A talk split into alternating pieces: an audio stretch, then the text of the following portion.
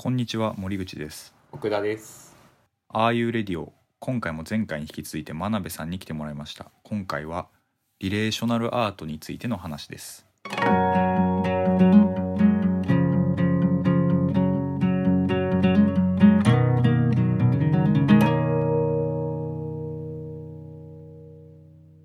リレーショナルアートの話をしようかなと思うんですが、うん。関係性のねリレーショナルはいうんアートということで、はい。えっとそうね、まあ、パフォーマンスのまあ人が介在するっていう点で言えばパフォーマンスっちゃパフォーマンスだし、まあ、もっとこうすごいラディカルなこう潮流なんだけど一言で言うとこう人と人との関係性にすごい主題を当てて、まあ、それを作品化していくみたいなうん感じのものなのね。面。白いですね。うんうんうん。そう。で大きく2種類こうなんかタイプみたいなのがあって1個目がまあ関係性の美学ってやつででこれニコラ・ブリオっていう人がまあ95、6年かなぐらいにこう関係性の美学っていう論文を出してそれでまあすごい有名になった概念なんだけどうん。要するにこう今すごいまあ情報化してて、まあ、人と人とのコミュニケーションのあり方っていうのがすごい紋切り型に陥ってると。でその中でアートっていうのはそういうのとは違うこう人と人のとのコミュニケーションの場っていうのを作りうるんじゃないかみたいなことを言った人なのね。で代表的な作品としてリクリリクリティラバーニャっていう人のうん。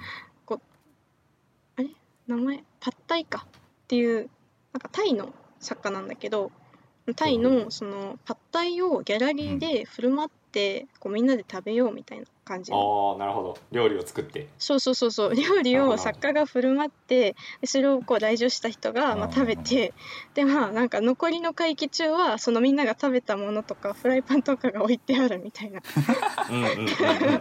でみんなはい。それを見るみたいな感じの作品があってまあこれ結構有名な作品なんだけど、まあ、これこういうのがまあなんていうかうん関係性そのものを、まあ、作品にしてみんなでご飯を食べるってことがアートなんだと いうような。はいはいはい。ちょっと今だいぶちょっと悪口っぽくなってるんだけど、う んいやいやいや面白そうな話。でうんそれはそういう、うん、い今のあのーパッタイの話で言うとそのパギャラリーでパッタイを振る舞って、みんなでうん、食べるっていうのは、うん。なんかそのこれまでの紋切り型のコミュニケーションに対するオルタナティブになってるのかなっていう、ななってるの？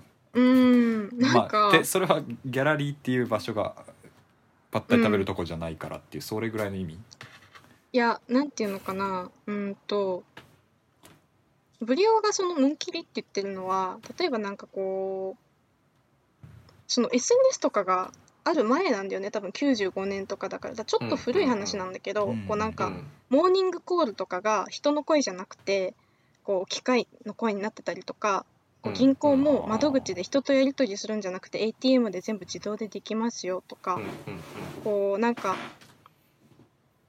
うん。そういう感じのことをまあ具体例として挙げててなんていうかな。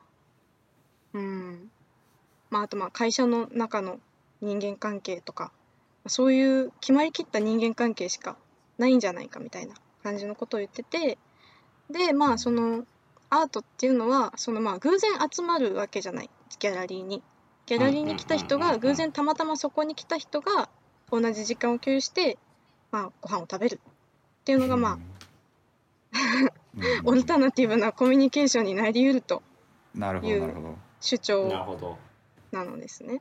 はい、まあ今だったらもっとこの SNS でしかこうやり取り、まあ、SNS がすごい盛んで、まあ、そこに対するオルタナティブって言った方がすごい説得力があるかな、うんうん今の文脈で言うと、と思うんだけど、うんうんとかそう。なんかそれって多分人と人のリレーショナルもあるし多分機械と人のリレーショナルみたいなのもあるのかなとか思ったりして、うーん。なんかどこで聞いた話か忘れたんですけどこうん。う自動 A アーティフィシャ人工ん機械学習でこう、うん声を学習してくれて、うん。そのいわゆるプログラムが勝手に、勝手にというか美術美容室の予約とかうん。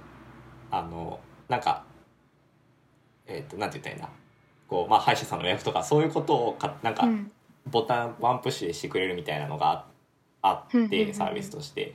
でもそれのなんか一つの、えー、と危険性というか良くないところとして批判されているのが、こう電話の受け手側が、なんか自分はその人と喋ってると思ってたのに実はそれが機械の音声だったと。じゃあ機械と喋らされていたみたいなうん。意味でのちょっとショッキングさみたいなのがあるとかっていう話があって。確かに。なんかどうなんていうか多分そのさっきの電話のモーニングコールが機械だとか、うん。コールセンターにかけたらなんかえっとまるな方は1をまるな方は3をみたいな,、はいなんかうん人と喋っているような体験ではないようなまた新しい体験みたいなのができてるっていうか、そこの話とかもありそうだなとか思いつつ。なんだろう。あとはそうあのあれやばい名前忘れたそうそう。リー・ミンウェイっていうのが僕のパートナーが好きなんですけどあのアーティストとして好きなんですけどあのうん。リレーショナルアートに近いことをやってるなって今思って。うんうん。えっとなんだっけ。おなんか美術館に花がいっぱい置いてあって、花束がいっぱい置いてあって、うん。で来た人は花束1個持って帰っていいんだけど、うんうん。それを帰る時に必ず誰かにあげてくださいみたいな。へえあそれはめちゃくちゃリレーショナルアート。っていリンうなんっていう人がいて、うんうん。なんかこうその人は贈与とか、うん。そのリーリーさん自身の記憶とかを結構テーマに扱っててで多分その人の中のその作品の中にもこううん。そういう美術館で一人だけをなんか招待して料理を振る舞ってみたいなやつもあった気がしてなんかそういう風なやつもあったんだけど特にその花束のやつが個人的には好きでなんかこう美術館を出た後にもこううん。アートが波及しているというかうんうんうん。その見て美術館で何かアートを体験してそれを何かまあその場での体験ももちろんあるんですけどその後に自分が出ていったアウト・オブ・ホワイト・キューブの中でこう何か人に行為をしなければならない参加型の行為まあ別に極論花束はそのまま家に持って帰っても全然大丈夫なんですけどそうしてくださいとお願いされてしまうみたいなそういう意味でのこうただ鑑賞するのみではないっていうところにある意味こううん。アートと人の新しい関係性みたいな話もあるのかもしれないとか。うんそこももしかしたら関係関にブリを抜いた関係性とはまた違うかもしれないですいけど。やでもいや本当にその通りですごうん。く典型的に Relational Art だなとててなそんな感じは今うしたか。ら、んうん。そういう部分の批判とかが含まれてるのかなとか。うんうんうんうん。そうね。今言ってくれたそのリー・ミンウェイの作品はあのゴンザレスフェリックス・ゴンザレス・トレスっていう人のほうほう。なんていうかオマージュかなって思ったんだけどこうこの人知ってますか？いやいや知らないです。本当ですか？なんかねこの飴を飴をギャラリーに置いといてギャラリーにこういっぱいこう置いてあってでそのそれをまあ来場者が自由に持って帰っていいよっていうすごい似てるなと思うんだけどそれはなんか人にあげなきゃいけないとかじゃないんだけどその人はそのなんかその重さがアーティストの体重と同じみたいな。ああなるほど。うん。なるほど。そうそうそう。そういうことをやってて。で、まあ、みんなが取ってったらなくなるんだけど、まあ、常に同じ重さになるようにこうどんどん補充されていくみたいな、うんうんうんうんまあ90 1990年の作品で多分 Google によると。なんだけどなるほどこれとかすごい意識してるのかなって思ったりして。そうう、うん。なるほどねこれはもうフェリックス・ゴンザレス・トレスはこのニコラ・ブリオこの関係集団の美学っていうのを言った人がもうこれはリレーショナルアートですとすごい、まあ、紹介して代表的な作品として言ってる作品だから、まあ、すごいもう今言ってくれた作品はまさにリレーショナルアートだと思う。うん。うん。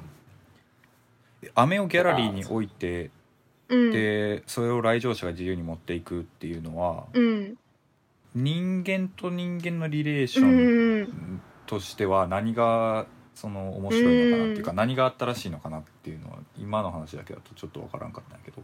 なんだろうな。結構なんか確かにその作品はあんまり人と人がこう話したりとかそういうわけじゃないんだけどうん。こう、まあのその参加してるっていうのは結構大きいかもしれない。リレーショナルアートってあこう、ーなるほどね。いろんな言い方がされるんだけど参加型アートって言われる時もあって、だから、まあ、観客がまあただ見るだけじゃなくて何かしら行為を求められるようなうんなるほど。作品っていうようなところともすごい、まあ、近くてジャンルとして、うん、そういう意味でまあリレーショナルアートなのかなという。うん。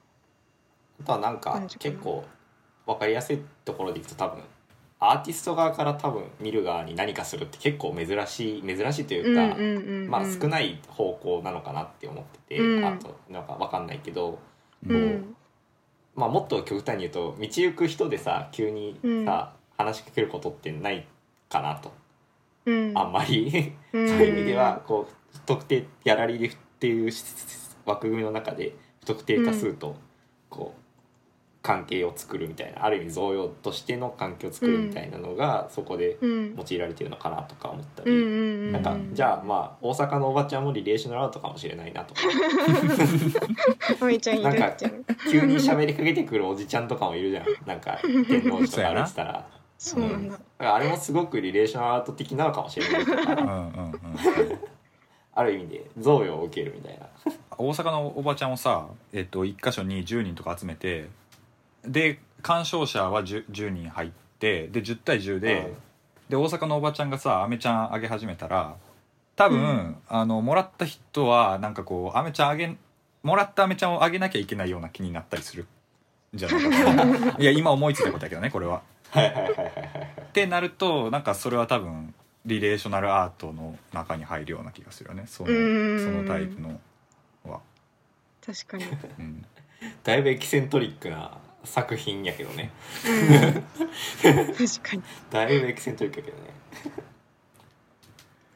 うんそう。でまあこの幅広い、まあ、リレーショナルアートあるいは参加型アートうん。っていうのはなんか今言ってくれたようになんていうかこうだんだんいやどこまでがアートなんだみたいな感じの、うん。それがまあ必然的につきまとってくるうんようになっててうん。例えばその、このなんだったかな。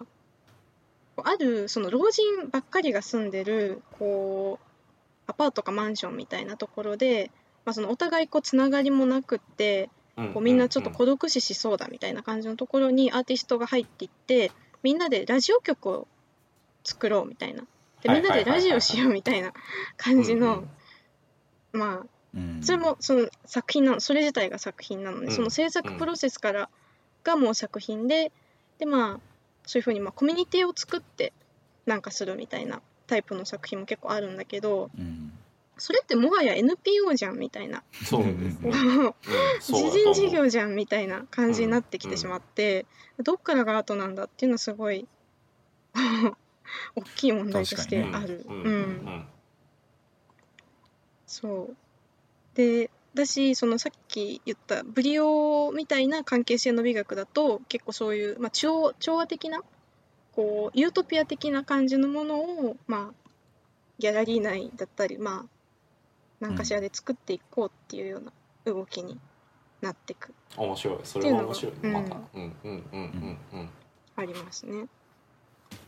でここからちょっと話を進めるとそれにそのブリオンに対する批判として有名なのが先ほども出てきた私クリアビショップ大好きなんだけど クリアビショップの「ほうほうほう敵対と関係性の美学」っていう論文があって、この人がまあボコボコにブリオをこう なるほど。ボコボコにするわけ。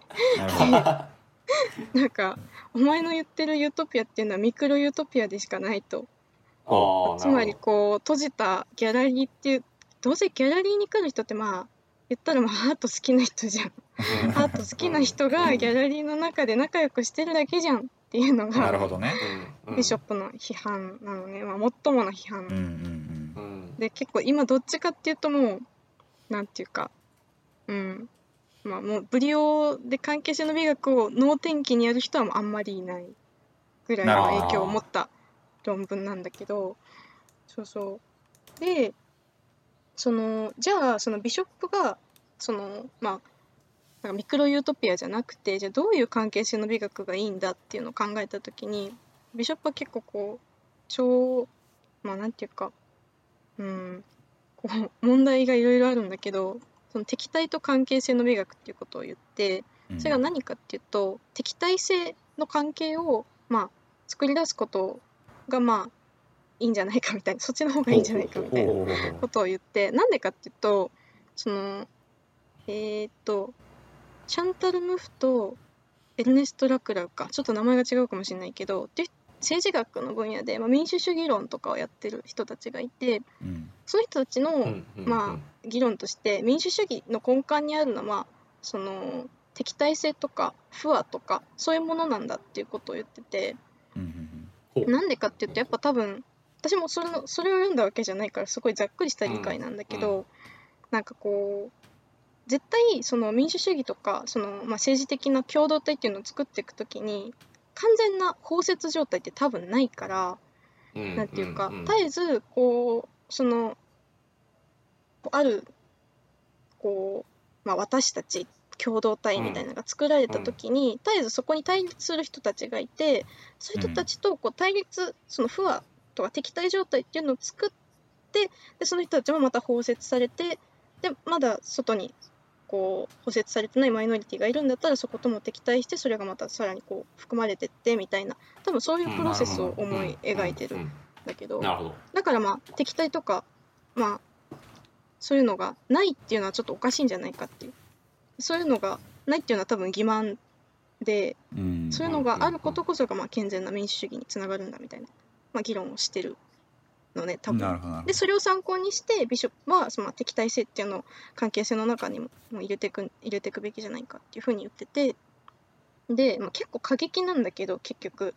なんかその作品で有名なのがサンティアゴ・シエラっていう人の作品で、まあ、すごいいろんなことをやってるんだけど例えばなんかうーんと、まあ、日雇い労働者みたいなこうすごい低賃金で働いてる労働者をまあ雇ってでその人たちをギャラリーの床にあのギャラリーにこう並ばせて背中に一本のタトゥーを入れるの。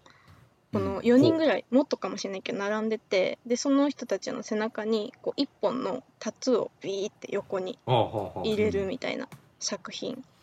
で、まあ、だからなんていうかそのあその人たちはそのすごい低賃金で働いてる人たちだから別にタトゥー入れるぐらいでそんなおお金がもらえるんだったらやりますよっていうのをまあ利用してやってるわけね。うん。うんだから要するにサンティアゴ・シエラのやってることはすごい搾取なんだけどうん。うんうん要するに資本主義ってこうでしょっていうのをすごい余白的にやってる作品なわけです。なるほど。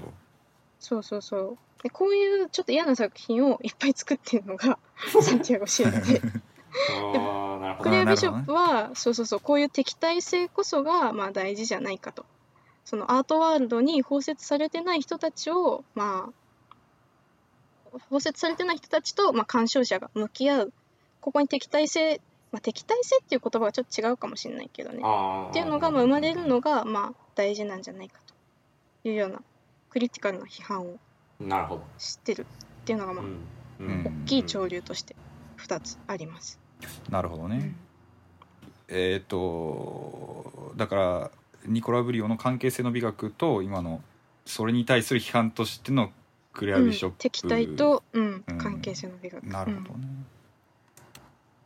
今のなんか敵対の話は結構面白いなと思って。うん一つ,、うん一つそのまず普通に気になるのは敵対性をリレーショナルアートの中にあの持ってくる時の理屈がさっきみたいな、まあ、民主主義の根幹にあるのはうん。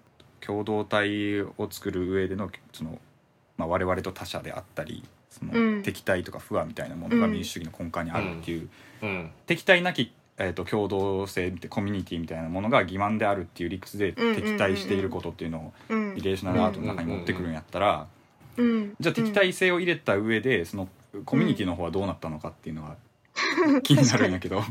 そうね。確かにそうね。それは考えたことなかった。確かにあのコミュニティはできません。なるほどね。できない。できないね。鑑賞者はもう黙って見てあタトゥー。が嫌な気分になって帰ると。だからずっとそのタトゥーを入れられた人たちはささっきの作品で言うとうん。もう立ってるわけずっずと。ずっと立ってるやん、うん。うん。そでイう。そうンタラクションは起きないの？その起きない起きいない。へえ、うん。そっか。そっか。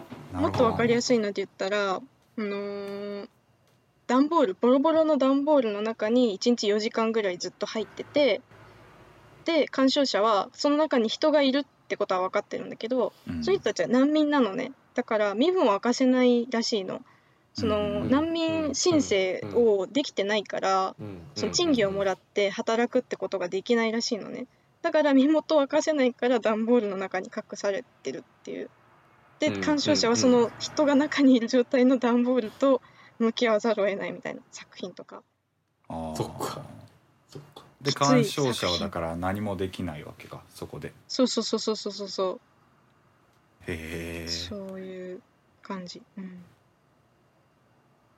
そんな感じで今回は、えーリレーショナルアートについて簡単に紹介してもらいました。じゃあ今回はこの辺で終わります。ありがとうございました。ありがとうございいました、ありがとうございました。